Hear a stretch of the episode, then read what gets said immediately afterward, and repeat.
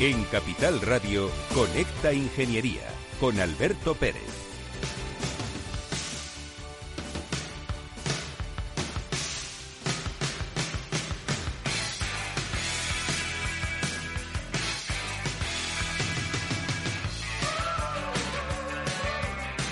Buenos días España. Buenos días ciudadanos. Que a nadie se le olvide que la guerra sigue y que tenemos que seguir apoyando la paz, la diversidad, el amor, el futuro. La semana pasada, bueno, no, la semana pasada no, el viernes, el domingo de 6 a 8 hicimos un especial en el StreamYard a través de Twitter, a través de LinkedIn, a través de YouTube y la gente de Capital Radio voluntariamente, pues estuvimos allí apoyando la concentración que había en Callao, conectamos en directo, eh, tuvimos muchos invitados. Os aconsejo que veáis el, el vídeo de- del evento porque dice cosas muy, muy interesantes. Y nada, estamos hoy aquí para hablar de inteligencia artificial porque me han llegado a mis oídos las noticias de que hay un nuevo observatorio de inteligencia artificial. Buenos días, Mario, ¿cómo estás? Buenos días, muy bien. ¿Cuántos años tienes? 20. ¿Qué estudias? Ingeniería informática. ¿Y tú crees que la inteligencia artificial, cómo ven los chicos jóvenes hoy en día la inteligencia artificial? Pues, si te soy sincero, yo pienso que mm, la mayoría de la gente, al menos lo que yo veo en mi entorno, mm, tiene una idea, mm, diría, imprecisa sobre la inteligencia artificial. O sea, hablas sobre inteligencia artificial y la gente pues piensa en pues un robot o la voz que te habla en el móvil, el Siri. Pero, o sea, el concepto va mucho más allá. Y obviamente la gente no lo está tocando. Y eso es uno de los grandes problemas que tenemos cuando queremos transmitir conocimiento. Porque si no vemos las cosas, si no las tocamos, como que no nos interesa, ¿no? Exacto. Bueno, queridos amigos, Juventud Divino Tesoro. Gracias por estar en el programa de hoy. Mario Serrano, estudiante de informática, 20 años. Joder, ¿quién los pillará? Y como siempre os digo, vamos a, pas- a pasar a publicidad porque de algo tenemos que comer, ¿no?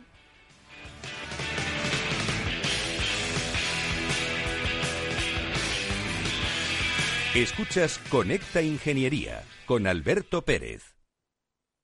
Según sondeos realizados por colegios profesionales, las licencias registran plazos de tramitación superiores a los 18 meses. Los encuestados afirman tener sentimientos de impotencia por los retrasos inaceptables y gravosos. En eCity, las licencias ya no son un problema. Gestionamos con celeridad tu licencia o declaración responsable de modo presencial o telemático. Te garantizamos trato personalizado, seguridad y solvencia. eCity es una entidad colaboradora urbanística del Ayuntamiento de Madrid con más de 10 años de experiencia. Solicita información, tu EQ de confianza, www.ecity.es. También puedes llamar al teléfono 914514499 o visitarnos. Estamos en la calle Jordán número 14 de Madrid. Acceso por el Colegio Oficial de Ingenieros Técnicos Industriales de Madrid. ¿Quieres ser empresa colaboradora del Cogitim? Gracias al convenio gratuito tendrás multitud de ventajas para tus empleados aunque no estén colegiados, tales como descuentos en formación presencial y online, acceso a proempleo para que puedas encontrar el perfil que más se adecue a tus necesidades y aparición en nuestras publicaciones y web, entre otras. Hoy más que nunca, colaboremos juntos. Puedes llamarnos al 91 448 2400.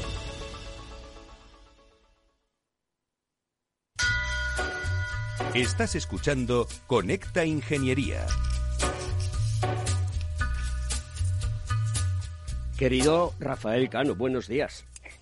¿Qué tal? Buenos días, Alberto. ¿Cómo estás? Bien, oye, ¿cómo es eso de que las empresas están rifando a los ingenieros? ¿Qué está pasando? Pues ya hablamos en algún programa anterior que países con, que siempre nos han sorprendido por su capacidad de ingeniería, como Alemania, pues sufren ahora escasez de ingenieros. Y la realidad es que en España, pues la alta demanda de profesionales relacionados con el mundo de la tecnología y la informática, pues está causando también esa escasez de trabajadores. Además, la competencia ha disparado los sueldos de ellos. Ya advertimos también en programas anteriores que el sector de la forma, eh, en este sector la formación y los medios con los que contamos en España parece ser que no es la más adecuada. Para darte datos, pues en- ya sabes que en el sector que me muevo, pues ya sabes, ya vemos incluso ofertas con volúmenes importantes como el que ha anunciado Vodafone para su centro europeo de I+D en Málaga, donde están solicitando 600 ingenieros Hay otros ejemplos como PepsiCo en Barcelona, con 400 trabajadores demandados, o VAS en Alcalá de Henares, donde ya sabes que tenemos bastantes compañeros de carrera estudiando allí o trabajando allí. Eh, a esta alta demanda de las grandes empresas, pues hay que sumar eh, las, las demandas que, solicitan las startups, las pymes, los sectores tradicionales que además están entrando en el mundo de la digitalización, pues como consecuencia de los programas Next Generation de la Unión Europea, las subvenciones que ya hemos hablado anteriormente. Y a corto plazo se espera que esta demanda siga creciendo pues en empresas como Amazon, Apple, Nestlé, Novartis que se están implementando en España. La realidad es que eh, debemos felicitarnos porque la llegada de estas tecnológicas a España no ha sido casualidad, no ha sido fruto de un día, sino que los ingenieros españoles gozan de, buenos, de buen prestigio fuera de nuestras fronteras internacionales y debido a su alto conocimiento y rendimiento con bajo coste, es decir, lo que llamamos competitividad, pues eh, tiene alta demanda. Los sectores que, que, están, que gozan con mejor salud, pues son la inteligencia artificial, la robótica, el data, la ciberseguridad, la realidad virtual y aumentada.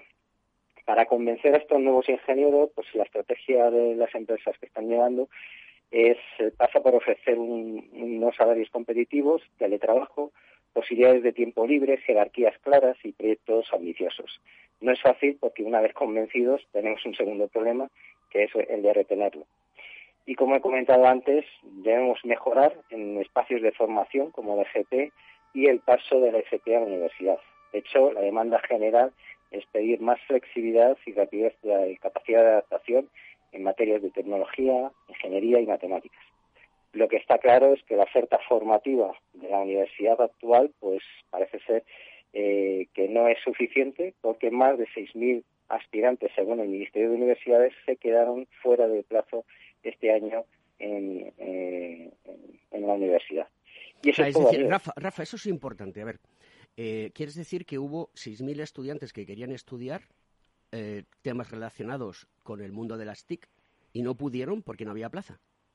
Exactamente. La demanda fue de unos 17.000 eh, eh, estudiantes, pero eh, más de 6.000 se quedaron fuera de ella y han tenido que optar por otras carreras universitarias.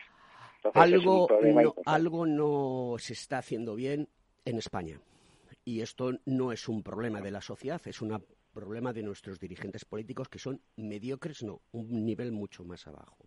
Porque no puede ser que en el desarrollo industrial en el que estamos hoy en día esto no se haya tomado como un elemento prioritario para solucionarlo. Más aún, eh, cuando se está hablando de, los, de la digitalización de empresas, pues eh, esperamos que todas estas ayudas que se están proponiendo eh, por parte del gobierno a niveles, ya sabes, de, los combustibles, pues no eh, tiren de las subvenciones del Next Generation de la Unión Europea.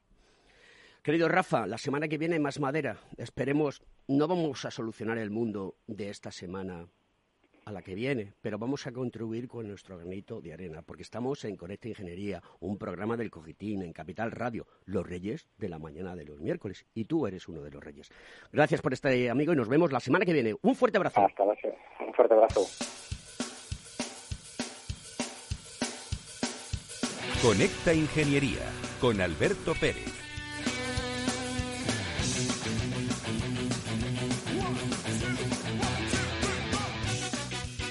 Comenzamos con esta canción de Take On Me, The Real Big Fish. Yo creo que está motivadora. Buenos días, José Esteban, ¿cómo estás? Buenos días, Enrique Serrano, ¿cómo estáis? A ver, mm, habéis creado un observatorio de inteligencia artificial que ha sido lanzado hace dos semanas, si no recuerdo mal.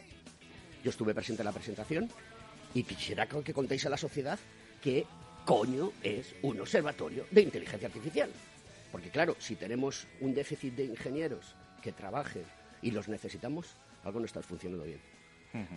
José Esteban, que es eh, Chief Technology Officer de Atos Siberia, una de las grandes empresas importantes en España, en el mundo de la tecnología.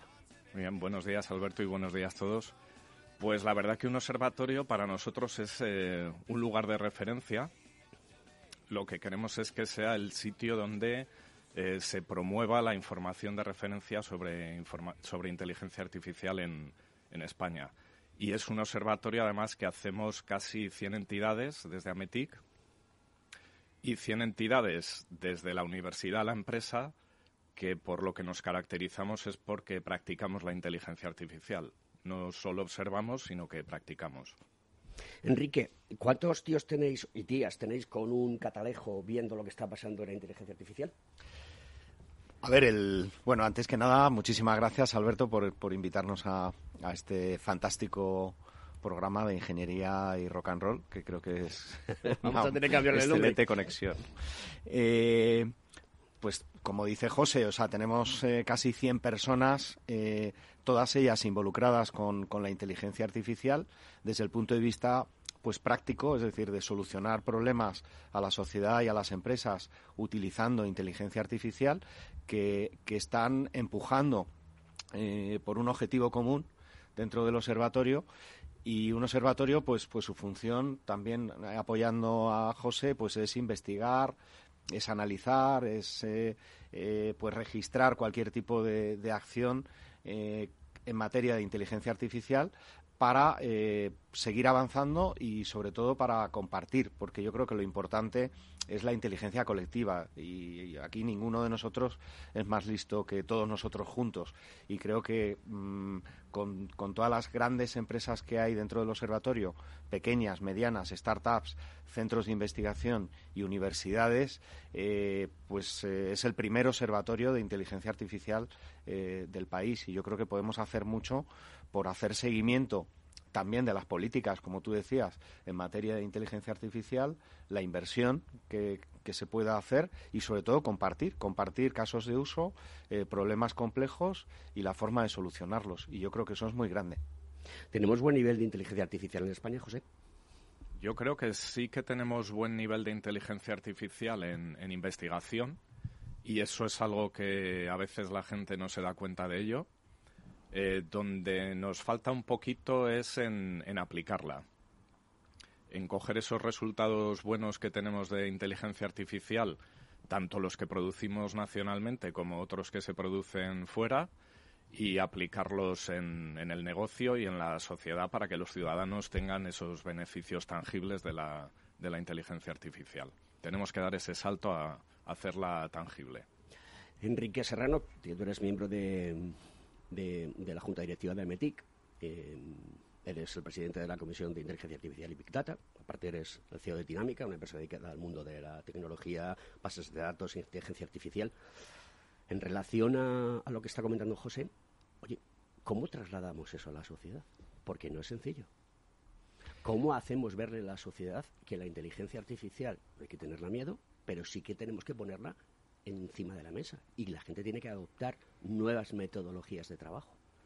Pues eh, en primer lugar yo creo que, con divulgación, es decir, acercando los conceptos, eh, familiarizando a las personas con, el uso y la aplicación de la inteligencia artificial. En segundo lugar, eh, demostrando que resuelve problemas y que los problemas complejos que resuelve lo hace de una forma, yo diría que asequible también, desde el punto de vista pues de, eh, del coste. Y en tercer lugar, aunque tiene eh, relación con, con, el primer punto, pues con mucha formación, es decir, eh, mucha formación porque mm, lo que faltan, como, como habéis comentado también al principio, pues es conocimientos, gente formada. Como sabéis, mm, ahora mismo hay un déficit de más, más de 90.000 profesionales eh, expertos en inteligencia artificial, tanto en la parte más de infraestructura y de, y de tecnología eh, puramente dicha, como en la parte de analítica, eh, analítica avanzada y aplicación directa a través de, de, modelos analíticos o modelos de inteligencia artificial. ¿Cómo llamamos a los jovenzuelos y jovenzuelas de este país para que se animen a saber que la inteligencia artificial que está que no es no es nada nuevo, está inventada hace mucho tiempo, porque los propios algoritmos que utilizábamos antes eran inteligencia artificial, porque un algoritmo no es ni más ni menos que un proceso desglosado para que funcione con una codificación, te dé tengas un input, tengas un output. ¿Esto cómo lo hacemos llegar a los chavales jóvenes hoy en día? Yo creo que lo mejor es lo que comentaba Enrique, demostrando, o sea, empezando por mostrar lo que es capaz de hacer la inteligencia artificial y de ahí pues explicar cómo funciona, porque pues cuando ves que un algoritmo reconoce tu cara o sabe quién eres o puede calcular tu edad, em, cuando ves que un algoritmo mira en una muchedumbre y reconoce X personas o es capaz de, de hacer seguimiento de alguien que lleva una mochila verde, pues eso es lo que te hace preguntar cómo está funcionando para, para poder lograrlo. Y yo creo que esa parte de la demostración es el, el enganche que mejor que podemos tener. Mario, tú que estudias ingeniería informática, eh, ¿qué echas de menos en tu formación que pudiera resultarte interesante y atractivo y motivador? Es decir, ¿Quieres una, una, clase magistral de un señor que se pone con unas slides o con una tiza en una pizarra? Yo no sé si todavía quedan profesores que hacen esas cosas en la pizarra.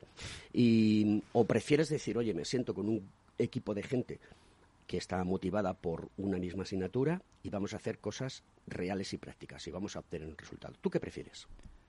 Pues mm, casi que te diría una mezcla de las dos cosas, ya que, o sea, al menos eh, la experiencia que yo tengo, pues al final eh, recibes un montón de, de conocimientos, de conceptos, pero muchas veces no, no terminas de ver pues eh, lo que han dicho ellos, su aplicación, o sea, en qué, en qué puedes verlo en el mundo real. Entonces, para mí lo, lo, mejor sería, pues eso, un, profesional, quien sea, que llegara y con un grupo de gente hacer, pues, mmm, como una especie quizá de...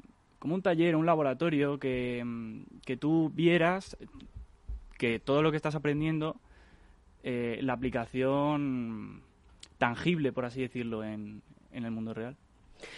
Eh, José y Enrique, mmm, ¿alguien que quiera saber cómo funciona el observatorio entra en vuestra página web y qué se puede encontrar? ¿Qué, qué, qué, qué puede extraer de esa sustancia eh, chachipiruli que es eh, lo que más importa a la gente? ¿no? Porque a la gente le podemos contar cualquier cosa y se la cree. Eh, pero que, aquí hay que ir un poquito más allá, ¿no? Hay que uh -huh. saber qué queremos tener encima de la mesa. Yo creo que una cosa importante del observatorio es que está hecho para personas que pueden tener necesidades diferentes.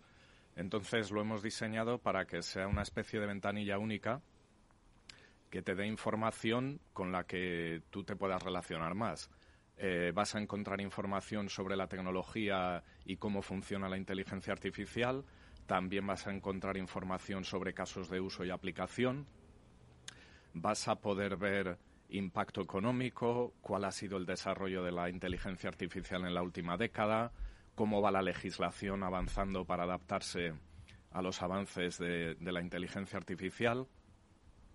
Vas a poder ver también pues entrevistas con personas del, mundo académico, guías para implementar la inteligencia artificial de una forma ética. Entonces yo creo que hay mucha riqueza de, de información para, para, un público muy, muy diverso.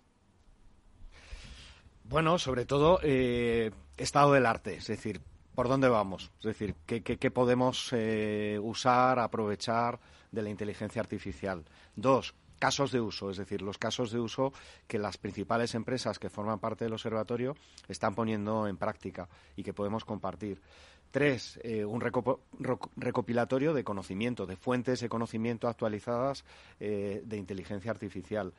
Cuatro, position papers, es decir, en materias de procesamiento del lenguaje, imagen artificial, eh, predictiva, eh, todo lo último va a ser accesible, compartido y diría que de una forma totalmente abierta, no solamente para los miembros y asociados de AMETIC, sino para toda la sociedad. La Administración sabe que tenemos este observatorio al que pueden acudir ellos también a, a ver qué es lo que se cuece y ¿habéis recibido algún tipo de apoyo? La Administración sabe que, que, existe este observatorio y también nosotros tenemos en cuenta observatorios como ONSI de la Administración y hay, hay comunicación, hay buena comunicación. ¿Y todo eso en qué se traduce? La eh, la Secretaría de Estado de Inteligencia Artificial, está, por supuesto, no solamente informada, diría involucrada, porque conoce eh, el observatorio desde su gestación, ojo, hace tres años. Esto es un trabajo eh, duro, eh, coordinado por, por José y por todos los miembros y en el que, el que, están involucrados todos los miembros del, del grupo de trabajo. Sale a la luz, efectivamente, ahora y tenemos el, apoyo directo de la Secretaría de Estado de Inteligencia Artificial, porque esto es un observatorio que hace de paraguas, es decir, de agregador de otros observatorios que, hay. Habéis mencionado eh, ONSI, pero hay eh, también otros observatorios a nivel eh, europeo eh, con los cuales pues estamos en comunicación o en coordinación. Por ejemplo, ahí hay For You, el, el Observatorio de Inteligencia Artificial de la eh, OECD, el A-Watch, eh, por ejemplo, eh, o hay también otros observatorios, eh, pues por ejemplo el de la Generalitat de Valencia, Generalitat eh, de Cataluña, y pretendemos ser un agregador para compartir y también para proveer de información a otros observatorios o otros estamentos. Estamos a un buen nivel de ética en inteligencia artificial. Indudablemente estamos en, en un- una sociedad europea eh, con la Unión Europea al frente, que ya ha hecho sus deberes en materia ética. Eh, ¿Creéis que es laxa, dura, medio pensionista? ¿Cómo es la ética hoy en día en el mundo de la inteligencia artificial? Yo creo que hay buen nivel, hay preocupación por el tema, se está regulando y además hay un esfuerzo no solo de la Administración, sino también de las empresas y del sector público por hacer que ese cumplimiento se pueda hacer de la forma más automática. Entonces, ahora también hay iniciativas en las que se quiere facilitar el, cumplimiento ético porque hay veces que no es, no es sencillo. Enrique, eh, la mm, inteligencia artificial, y voy a hacer la pregunta y luego contestamos después de la publicidad, ¿la inteligencia artificial ayuda a la seguridad?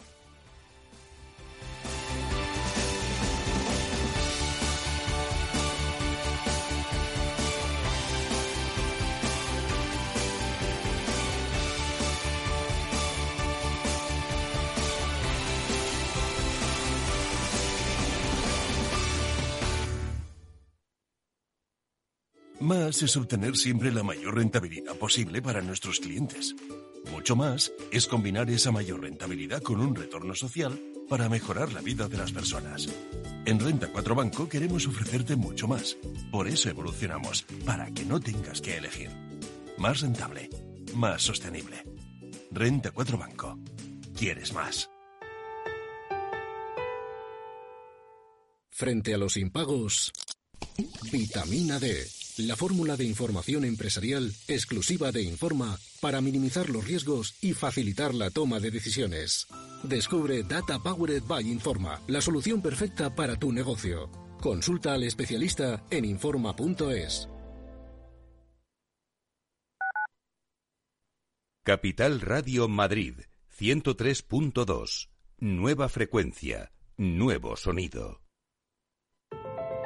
Más del 35% del emprendimiento en la Comunidad de Madrid está liderado por mujeres, pero podrían ser muchas más. Arrancar mi proyecto con el apoyo de la Comunidad de Madrid ha sido fundamental. Hemos trabajado para hacerlo realidad y crecer juntas. Comunidad de Madrid. Día Mundial de la Salud en Capital Radio. Desde el 5 de abril y a lo largo de toda la semana ofreceremos más de 7 horas de radio en directo con numerosos expertos y un amplio equipo de profesionales en las distintas disciplinas de nuestra sanidad, con atención especial a la pospandemia. Especial Día Mundial de la Salud con Francisco García Cabello. Capital Radio.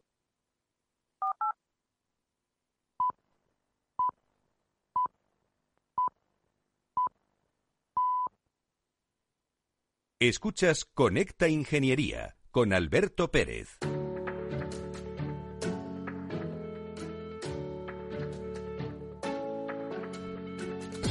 Señor Font, buenos días. Buenos días, don Alberto, ¿cómo estamos? Muy bien, aquí más trabajando un poquito el día de hoy para ganarnos el pan. Ya sabes, lo que, lo que nos Hay gusta que hacer a ti y a mí y a los que están en la mesa. Hay que, hay que trabajar mucho, como decía un profesor mío, me decía que había que ganarse los garbanzos de cada día. Di que sí. Adelante con la noticia de hoy, querido amigo. Bueno, pues hoy voy a hacer un- una concreción eh, interesante para las personas mayores, a la vez que una reflexión, porque eh, ahora mismo eh, y después haré una un anuncio de servicio público, porque yo creo que es interesante para las empresas y los autónomos. Bueno, sin ir muy lejos, yo creo que todo el mundo habéis oído últimamente que hay un señor que ha creado una plataforma que se llama Soy Mayor, no soy idiota, y que ha recaudado, pues, eh, bueno, en concreto se llama Carlos San Juan, valenciano, que ha recaudado 600.000 firmas pues para ver un poco cómo se les puede ayudar a las personas mayores en el ámbito del eh, acceso a los bancos. Bueno, yo, voy a contar que Fujitsu ha, sacado un cajero que a través de la inteligencia artificial, tanto que estáis hablando de ella, pues para que a través del reconocimiento facial, eh, bueno, pues pueda servir a los mayores que no se entienden con, con bien con la tecnología o con la gente joven incluso que tiene que realizar operaciones complejas y no se encuentra en el menú, pues con esta este reconocimiento facial pueden acceder pues a sus cuentas y operar con ellas. En concreto se llama, eh, la han denominado DIPA, ¿no? Es un proyecto eh, de estas características que también en un momento determinado se están planteando las entidades bancarias que están, eh, bueno, pues eh, siendo muy necesarias en las zonas rurales y que en las zonas rurales hay una brecha digital de conocimiento de la tecnología o de desconocimiento de la tecnología, como mejor sería dicho, pues muy muy importante, ¿no? Y en este sentido, pues hay otras alternativas también, como como es por ejemplo a través del teléfono móvil que se puede interactuar a través de videollamada con un técnico que le pueda orientar a la persona mayor qué es lo que quiere y demás, en fin. Bueno, son circunstancias que están muy bien, pero realmente, eh, Alberto, hay que hacer una reflexión eh, seria. Yo creo que ahora mismo los que estamos eh, seguro en el estudio y yo mismo pues tenemos muy cercanos personas mayores que desde luego yo le digo a mi madre que se ponga a entender esto y poco más o menos que me echa de casa. Yo no sé qué ocurrirá en tu entorno, pero lo veo complicado. Quiero decir, que la tecnología está bien, pero yo creo que eh, las personas eh, mayores, sin desmerecerlas, por supuesto, porque hay de todo tipo y condición, pues es complejo, es complejo el poder echar una mano en este sentido. Y yo creo que el tema de la presencialidad en estos momentos, y puede ser contradictorio con la tecnología, aunque no, eh, pues, pues, sobre todo sí puede ser complementario para personas de otras generaciones, pues la presencialidad es muy importante para estas personas, porque muchas de ellas siguen pues eh, manejando sus cartillas, etcétera, etcétera. Y esto es un poco lo que hoy os quería contar que ha hecho Fujitsu, que eh, va avanzando, va avanzando en este sentido la tecnología, vamos intentando eh, hacer eh, interacciones mucho más sencillas y prácticas con el entorno que nos rodea, pero evidentemente hay que entender esto y saber con qué máquina interactuamos en cada momento, porque también se habla de que es mucho más seguro, que a través de los 16.000 puntos de reconocimiento de una cara pues es más seguro que marcar un PIN, pero bueno, es que todo esto como digo Alberto, es muy complicado. Y por último, si me permites, si quiero dar esa noticia de servicio público, y es que ya se han abierto desde el pasado 15 de marzo las ayudas para el kit digital, que creo que es importante tanto para pymes como para, para autónomos. Y por tanto, animo a la gente a que, bueno, contacte con un consultor y les oriente en este sentido. Pero, en fin, no sé qué te parece lo anteriormente que te he comentado de las personas mayores. Pues me parece muy bien porque además de todo, entre el blanco y el negro no se puede saltar si no hay una solución de continuidad y además de todo tiene que ser una infinita gama de crisis. La tecnología tiene que ir poquito a poco creciendo, pero también tiene que tener en cuenta el entorno en el que vive. Me parece genial. Con respecto al tema del kit digital, lo que me sorprende es que, aunque ha salido, todavía no están aprobadas cuáles son las empresas colaboradoras. No ha salido el listado, o al menos esa era la noticia la semana pasada. Con lo cual, esto es un pan y perdónenme ustedes las expresiones, como lo que hizo el otro día Will Smith, una hostia en la cara de un tío. ¿Vale? Está así. Así de sencillo y así de claro. Y siempre vamos, y siempre vamos con retraso, Javier, siempre vamos con retraso. Y tú sabes que lo comentamos muchas veces a nivel profesional y a nivel personal y por la amistad que nos une y la relación que tenemos. O sea, esto siempre va con retraso, así no vamos a ningún lado. Lo siento, pero no puede ser más claro. Problema, el problema, de todo esto es que eh, genera una gran desconfianza y las empresas pues no se van a atrever a pedir, eh, bueno, pues esta ayuda que supuestamente la tienes que adelantar y luego cobrar, porque no se sabe si luego lo vas a cobrar. Entonces, muchas empresas pues se quedarán sin ese avance, un dinero que no se consumirá, que no se gastará, será un fracaso en la gestión. No sé, yo tampoco quiero ser muy pesimista, quiero dar la buena noticia de que estas ideas están, que se pongan las pilas las empresas y eh, los autónomos, porque puede ser interesante pues para esa digitalización que algunas veces pues los restaurantes pueden hacer, no es para poner caña a través de la tecnología, pero... Vamos a aprovechar, Javier, vamos a aprovechar que está aquí Enrique Serrano de Ametic y también está José Esteban de Atos y que, tenéis que comentar respecto a, lo del kit digital y que todavía las empresas que van a hacer esta gestión, que van a adelantar ellas el dinero y luego se lo va a pagar el Estado, eh, este, en esta situación no podemos estar.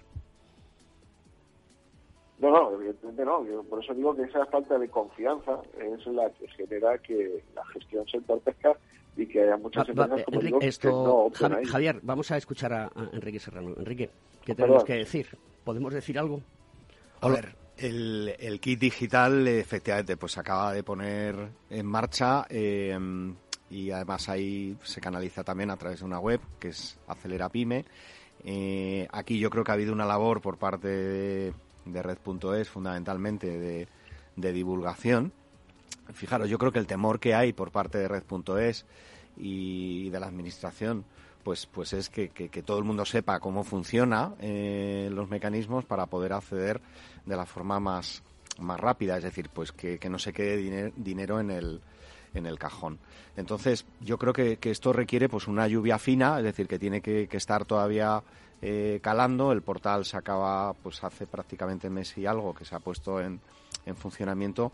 Yo creo que todavía tenemos que esperar. O sea, pensemos que, que la transformación en, en las pymes pues no se va a hacer de la noche a la mañana, que realmente mm, es mejor pensar bien. Es decir, yo ¿qué necesito? Necesito un CRM, necesito eh, no construir la web. O sea, yo creo que, hay que pensar bien, o sea, en qué me va a impactar a mi negocio, qué, necesidades tengo, si me tengo que formar, si tengo que poner en marcha eh, mecanismos de marketing online eh, y después eh, pues pues acceder a la ayuda y, a los proyectos porque no se trata de regar por regar eh, yo creo que mm, aquí hay un objetivo por el cual, pues, pues ojalá un millón de pymes eh, pues puedan pasar por, por estas ayudas eh, y pensemos que, tenemos un periodo pues mínimo de tres años para lograr esa transformación. Querido Javier, nos vemos la semana que viene, que vamos cortos de tiempo. Un abrazo fuerte. Un abrazo a todos. Hasta luego.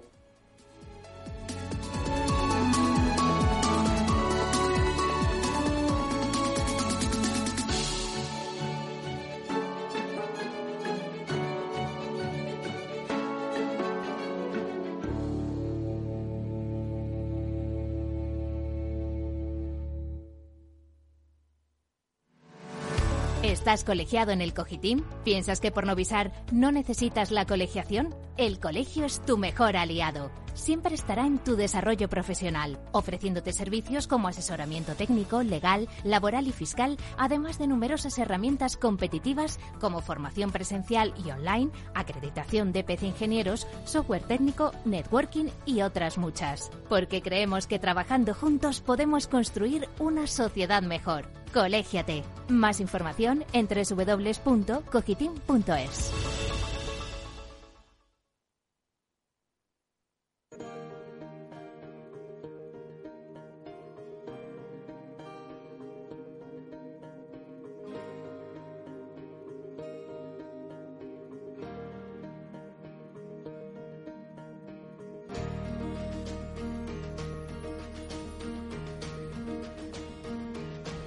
Estás escuchando Conecta Ingeniería.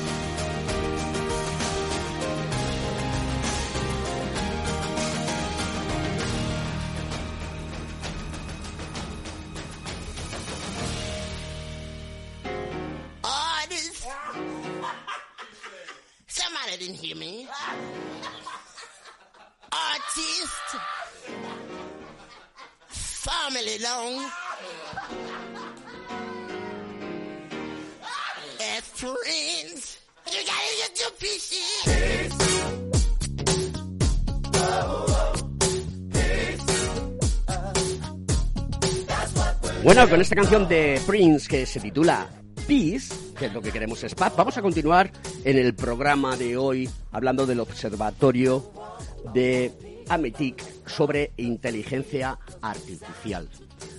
Por aquí está nuestra community manager Margarita Casado, a la cual le agradezco que esté retuiteando todas las cosas y haciendo las cosas en LinkedIn. La pregunta que te había hecho, Enrique, seguridad. Bueno, o sea, seguridad. Yo creo que, que la inteligencia artificial ayuda mucho a mejorar la seguridad, pues por ejemplo en aeropuertos con detección de anomalías de cualquier tipo, cuando llega un vuelo caliente eh, de algún eh, otro país, eh, mejora la seguridad en las transacciones, pues por ejemplo financieras. Yo ahora hace poco acabo de llegar de, de Colombia, pues pues bueno, pues mm, allí todo lo que es eh, fraude, temas de lavado de dinero, narcotráfico, es decir, en, en, en internet y sobre todo en en Dark Internet, pues ayuda también a, a- a destapar muchas operaciones eh, fraudulentas. Y cada vez lo hace mejor. Lo único que, bueno, pues hay falsos positivos. Lo que se trata es de, oye, de evitar, tú ahora que tienes que volar a Barcelona, eh, Alberto... Pues no, bueno, me voy en el AVE. Ah, Mejor, te vas en el AVE. mejor Bueno, que el pues, avión. Igualmente, es decir, pues que nadie te pare por cualquier eh, anomalía y pierdas el AVE, ¿no? Pues se trata de que esos falsos positivos cada vez eh, sean menores. La inteligencia artificial es como la energía nuclear, es decir, bien utilizada, pues la verdad que añade valor, es útil para la sociedad. Si le das un mal uso, pues puede ser eh, Perjudicial. explosiva y perjudicial. Sí, estoy de acuerdo con, con Enrique. Nosotros hemos empezado hace unos años a introducir analítica avanzada e inteligencia artificial en nuestros centros de operaciones de seguridad y es muy útil pues para detección de amenazas y para otros usos dentro de, de ciberseguridad. Eh, creo que el 28 de abril, y corrígeme si me equivoco, hay un summit de inteligencia artificial en Ametic, ¿no? El 28 de abril eh, tenemos el, el Summit, eh, yo diría es el Summit de Inteligencia Artificial en España que organiza eh, Ametic y en el cual, bueno, pues estamos aquí muchos eh, de los que organizamos y, participamos. Eh, ha confirmado presencia institucional con la ministra, eh, primera vicepresidenta del Gobierno, Nadia Calviño, también la secretaria de Estado de Inteligencia Artificial, Carmen Artigas. Tenemos presencia eh, internacional. Tenemos también por, confirmar pues eh, la ministra de Justicia. Y bueno, yo creo que, es el foro y es el referente para que todos estemos allí el 28 de abril. eh, al cual estáis todos invitados a, conectaros online, por supuestísimo. ¿Dónde va a ser físicamente? Físicamente es en el matadero, evidentemente pues, pues más restringido por razones físicas. Por la tarde se van a entregar eh, los premios por Carmen Artigas eh, a inteligencia artificial con tres modalidades, es decir, la mejor aplicación desde el punto de vista empresarial, la mejor aplicación desde el punto de vista del sector público y el mejor proyecto de investigación en, en materia de inteligencia artificial. Hablando de aplicaciones, ¿qué aplicaciones podemos encontrar hoy en día en el mercado que puedan resultar interesantes para la sociedad? Yo creo que aplicaciones ah, empieza a haber muchas. Las que van a tener más tirón, yo creo, aplicaciones relacionadas con lenguaje para facilitar la comunicación entre humanos que hablan diferentes idiomas y entre humanos y máquinas. Hay muchísimos avances ya en, en visión artificial.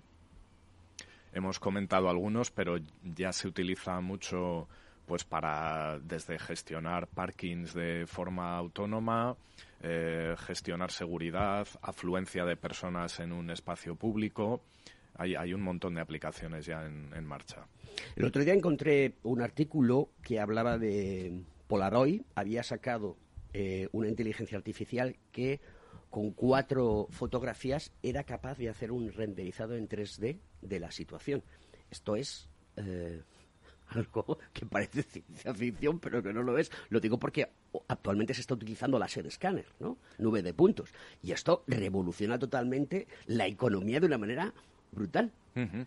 Sí, de hecho tenemos eh, equipos nosotros en Atos trabajando en el tema. Se basa en un algoritmo que se llama NERF y lo ha revolucionado todo porque nosotros veníamos hace años trabajando en levantar eh, espacios 3D, virtualizar eh, naves industriales y, y esto lo revoluciona todo. Ya no tienes que utilizar un láser nube de puntos, sino que con unas pocas fotografías y con este algoritmo puedes hacer un renderizado casi en tiempo real de, de muy buena resolución. O sea que con inteligencia artificial, Enrique, ahora te dejo, eh, tú puedes estar en tu casa nueva, que la has comprado, que está vacía de muebles, la renderizas totalmente, se le das a una empresa dedicada a, a, a mueblar y a hacer cosas, y con inteligencia artificial te muebles la casa y te dice, mire usted, ¿esto es lo que usted quiere? Y lo mejor de todo es que la puedes vender y alquilar en el metaverso mientras tú estás dentro. Eh, con lo cual, eh, a ver, yo creo que ahora mismo hay eh, la- el, ser humano es averso a la incertidumbre. Entonces, el que tú ahora mismo puedas predecir, y ahora mismo hay aplicaciones por las cuales pues hay gobiernos, y concretamente el Pentágono, eh, tiene algoritmos que pueden predecir lo que va a pasar en los tres próximos días en- con, con muchísimas eh, variables. Eh, saber qué es lo que va a ocurrir, saber qué, qué vas a vender, saber qué clientes vas a perder, saber la rentabilidad de tu hotel, saber si lo tienes que comprar, vender. Yo creo que todo lo que es predictiva eh, añade valor a todos los negocios e impacta en todos los procesos eh, de negocio. Para mí esa es la gran revolución, es decir, que tú puedas prever el futuro con una bola de cristal y con unos índices de accuracy que te permitan tomar decisiones sin, sin equivocarte. Eso es lo más grande. Y hay, hay un tema al hilo de lo que comenta Enrique, que estamos trabajando mucho porque la adopción es un poco desigual dependiendo del sector, porque tenemos una situación en la que los algoritmos más potentes es difícil saber cómo funcionan por dentro. Entonces, clientes que trabajan en un sector muy regulado, como puede ser finanzas o energía, a veces no pueden sacar todo el valor que podrían sacar a la inteligencia artificial porque podrían utilizar un algoritmo como los que comenta Enrique que haga una predicción muy buena, pero si no eres capaz de explicar por qué el algoritmo ha tomado esa decisión, pues puedes tener un problema con tus clientes o con el regulador. Y ahí entra el campo de la explicabilidad, que es muy interesante y que está ahora trabajando para ser capaz de decir cómo funciona el algoritmo por dentro y poder explicar por qué se toma la decisión. ¿Hay protocolos que identifiquen cuáles son los pasos a seguir a la hora de crear un algoritmo? Sí, hay protocolos tanto desde el punto de vista tecnológico, por supuesto, y de data science, como desde el punto de vista ético y desde el punto de vista de, de explicabilidad. Lo que quizá no hay todavía son estándares o una manera de automatizar parte de los protocolos y ahí es donde está el, el trabajo actual, pero sí hay protocolos para irte guiando y asegurar pues que los datos que, que utilizas para entrenar el modelo no están sesgados y no van a introducir un sesgo en el modelo, eh, que el uso que vas a hacer del modelo es ético y no, no va a perjudicar a ningún sector de la población. Esto ya, ya existe y está en práctica. Mm, el mundo genera datos constantemente y el mundo somos las personas, eh, somos las construcciones que hacemos las personas, somos las reuniones que tenemos las personas. En el centro de todo están las personas. Voy a hacer la pregunta difícil del programa. ¿Creéis que es necesario, para mí sí, ¿eh? que los seres humanos que contribuimos a generar un montón de datos tengamos un revenue de todo esto? Es decir, ¿se nos debería de pagar porque proporcionamos datos a múltiples empresas y a la sociedad, a los estados, y que eso debería de, deberíamos de tener, no sé si un bono mensual de, oye, por usted por tener estos datos, por proporcionar estos datos, eh, tiene este dinero. ¿Esto cómo lo veis? Porque creo que sería una buena contribución a la sociedad. A ver, yo creo que, esa transacción ya, ya la hacemos. Es decir, efectivamente eh, hay que pagar por los datos y estamos obteniendo muchos servicios gratis o acceso a plataformas que nos creemos que son gratis, pero no son gratis. Es decir, es a cambio de nuestra información, de nuestros datos, y eso permite conocernos mejor y, por lo tanto, vendernos mucho más. Con lo cual, eh, en el futuro, si son datos de, calidad, un- uno podrá tener su archivo y su fichero de datos y a cambio po- podrá recibir muchísimo a cambio. Es decir, ¿por qué un influencer, un youtuber, pues va a comer gratis a restaurantes, a fiestas? Bueno, pues porque tiene un acceso a data, tiene un acceso a usuarios que son datos y que por lo tanto, pues eso genera negocio. Esa es la clave. Sí, bueno, lo que comentas, Alberto, es algo que, que viene, yo creo, del, del diseño original de, de la web. Había personas que habían abogado por otro diseño más bidireccional, pero hubo el que hubo porque se abogó por la apertura y, y, bueno, pues la cara oculta de esto fue el- la falta de bidireccionalidad, ¿no? Eh, yo creo, como Enrique comenta, que sí que existe ya en parte esa transaccionalidad. Lo que creo es que las personas no fueron y algunas todavía no son conscientes de que están pagando con datos servicios de los que disfrutan, ellas creen, gratuitamente. Yo creo que hay que hacer que las personas sean más conscientes de ello y además eh, en la actualidad se están investigando mecanismos por los que de alguna manera los usuarios sí que pudieran eh, tener algún retorno por datos que generen y que sean valiosos. Pero bueno, ahí es complicado establecer el, el valor y el precio. ¿A qué nivel está la administración de inteligencia artificial? ¿Qué está usando? Entiendo que Hacienda es la que más está por encima de las demás, eh, utilizando inteligencia artificial. Hay un problema grandísimo con la justicia, porque tú vas a cualquier juzgado, te metes en cualquier, eh, con cualquier secretario judicial y detrás tienen millones de expedientes, todos en, pa- en papel y escritos. Algunas veces eh, manuscritos y otras veces eh, escritos a máquina o por un ordenador, una impresión. Eh, ¿Cómo está la administración de, de cuajada en este concepto de la inteligencia artificial? ¿Cómo se, le, ¿Cómo se le ha vendido a la administración que es necesario que se adapte a esta situación? Si miramos el- los indicadores de sí, estamos a niveles altos de digitalización de la administración pública española en comparación con otros países. En mi opinión, la realidad es otra. Es decir, como tú bien dices, Alberto, pues eh, todo lo que tiene que ver con recaudación y con Hacienda y la agencia tributaria, los niveles son extremos, es decir, de aplicación de algorítmica para detectar sobre todo eh, fraude e incrementar la recaudación.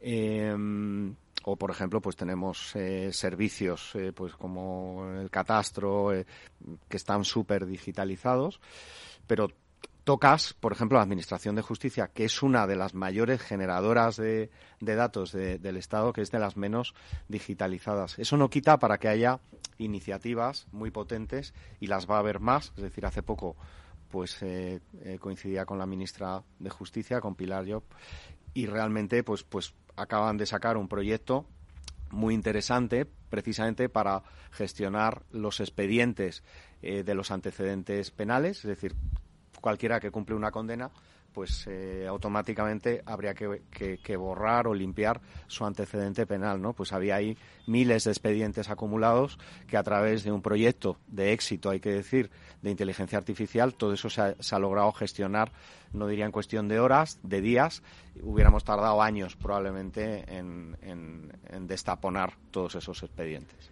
¿Qué es el Ricardo Valle Innovation Network? Bueno, pues eh, tocas un punto importante. Es nuestro germen del Fraunhofer español muy necesario. Es decir, eh, yo creo que el- es una iniciativa que además parte de, de, Ametic y es una red de innovación cuyo primer hub eh, está en Málaga, presidido por mi querido eh, amigo Ezequiel Navarro, presidente de Premo, eh, miembro también de la ejecutiva de Ametic. Y bueno, pues su objetivo principal es investigación aplicada, eh, pues para mm, enfocada a áreas muy interesantes como es microelectrónica, tecnologías digitales, economía circular. El primer eh, hub o nodo está en Málaga, eh, el segundo probablemente esté en Madrid y lo que se pretende es crear una red de innovación donde exista de verdad una transferencia tecnológica directa eh, desde los TRLs bajos, es decir, mm, donde haya investigación y desarrollo, puesta a disposición eh, de las empresas y de la sociedad con ciclos cortos eh, desde que se investiga hasta que se hasta que se aplica o hasta que el proyecto eh, ve la luz hay mm, más de un centenar, de empresas eh, que forman parte ya de esta eh, red y esto es algo mm, verdaderamente grande en cuanto a iniciativa y muy apoyado por por la administración pública, eh, por el Ayuntamiento de Málaga, por el Parque Tecnológico, la Junta de Andalucía y el siguiente paso, pues estoy seguro que será Madrid. No tienes nada que comentar, querido No, José. sobre este tema no. Lo tienes claro, ¿no? Lo, lo ha dicho también Enrique que no tengo mucho más que aportar. Muy bien. Mario, después de toda esta charla que hemos tenido, ¿cómo ves el futuro? En... ¿Cómo veis los jóvenes el futuro? Mm, hombre, así resumido en una palabra, yo como estudiante de ingeniería lo veo como una oportunidad, o sea, mm, sobre todo en el tema de la inteligencia artificial y bueno, todos los demás campos, o sea, todo lo que se está innovando en la tecnología, pienso que O sea, esto al final es un comienzo. Realmente eh, lo que nos espera en 5 o 10 años vista de aquí es eh, exponencialmente muchísimo más grande que lo que tenemos ahora. Entonces, eh, para, para mí, repito, como, como estudiante de ingeniería, pues eh, te da alivio, te da esperanza saber que, que estás metido en algo que pues, es lo que más futuro tiene de, de lo que hay. Muy bien, querido Mario. ¿Qué sabes de, de computación cuántica? Joder, macho. Dime. Una pregunta difícil. Es que aquí todos los que vienen les hacemos preguntas difíciles. Em, ¿Por qué hago esta pregunta? Porque Enrique y, y José sí que saben, bueno, saben de computación cuántica, sí saben lo que es la computación cuántica. Y la pregunta es, ¿cómo va a ayudar la computación cuántica a la inteligencia artificial? Enormemente, Alberto. Primero, pues porque es un cambio de, de paradigma, es decir, tenemos que mm, reconfigurar el sistema, es decir, ya no son ceros y unos, es decir, ya mm, yo creo que, que- que pasamos a, a ¿Al un gato muerto entorno o al gato vivo? multi, multi, o sea, mm, pasamos a un entorno cuántico, salimos del entorno digital de blanco-negro, es decir, ahora hay miles de posibilidades de tonalidades de, de color y eso a la hora de resolver problemas pues implica que problemas que tardaríamos años computacionales para resolverlos los podemos resolver en segundos. Eh, desde el punto de vista de la seguridad que hablábamos antes, el mundo de la encriptación, eh, pues yo creo que es un salto enorme que nos va a hacer cambiar eh, pues eh, nuestra manera de ver las cosas, nuestra manera de pensar y sobre todo nos va a acelerar muchísimo en, en- los procesos. Ahora lo que nos falta es, oye, pues tener ordenadores cuánticos de verdad, es decir, pasar de los mil qubits para que, oye, esos errores cuánticos que tenemos a la hora de resolver los problemas pues sean cada vez eh, menores. Pero oye, mm, ahora mismo es imposible que tengamos ordenadores cuánticos porque necesitan un cero absoluto, ¿no? Y en esas condiciones, eh, pues, pues la cantidad de errores, eh, es decir, ahora mismo lo que tenemos son emuladores, el super, supercomputador de Barcelona, pues oye, emula eh, lo que es eh, la cuántica, pero no es lo mismo. Pero estamos a cinco años de, de distancia, nos queda poco. ¿Tanto tiempo se ha reducido la computación cuántica? Porque hace dos años hablábamos de esto como que era para el 2050. Sí, nosotros la verdad lo, lo dábamos para más futuro, pero bueno, Atos, por ejemplo, es la única empresa que yo sepa que comercializa un simulador cuántico que puedes comprar e instalar en tu, en tu empresa. Como dice Enrique, la clave es la aceleración, porque hay algoritmos que se pueden acelerar muchísimo. Y en el caso de algoritmos de optimización, incluso con relativamente pocos qubits o con el sistema de annealing, se puede conseguir mucha aceleración y ya estamos haciendo pilotos con clientes en los que se pueden hacer cosas que tienen impacto en negocio. O sea que esto ya empieza a pegar y en los próximos años va a pegar mucho más. London Calling es el origen de esta canción que es London Q. Eh, perdón, eh, Calling Q o Q Calling. Perdona, ya estoy.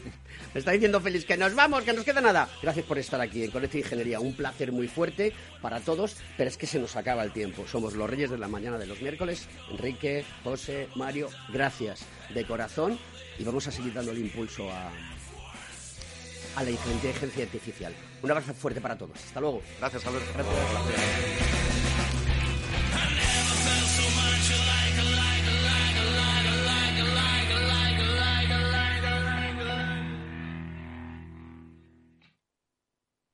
Doble ahorro en Hipercor y el supermercado El Corte Inglés. Ahorra hoy con unos precios increíbles. Y ahorra mañana con el 50% de regalo que te llevas en cientos de productos como este. Jamón serrano reserva Campo Dulce de 6 kilos y medio, 49,90 euros. Y de regalo te llevas 24,95 para una próxima compra. Doble ahorro en Hipercor y el supermercado El Corte Inglés. Precios válidos en Península y Baleares.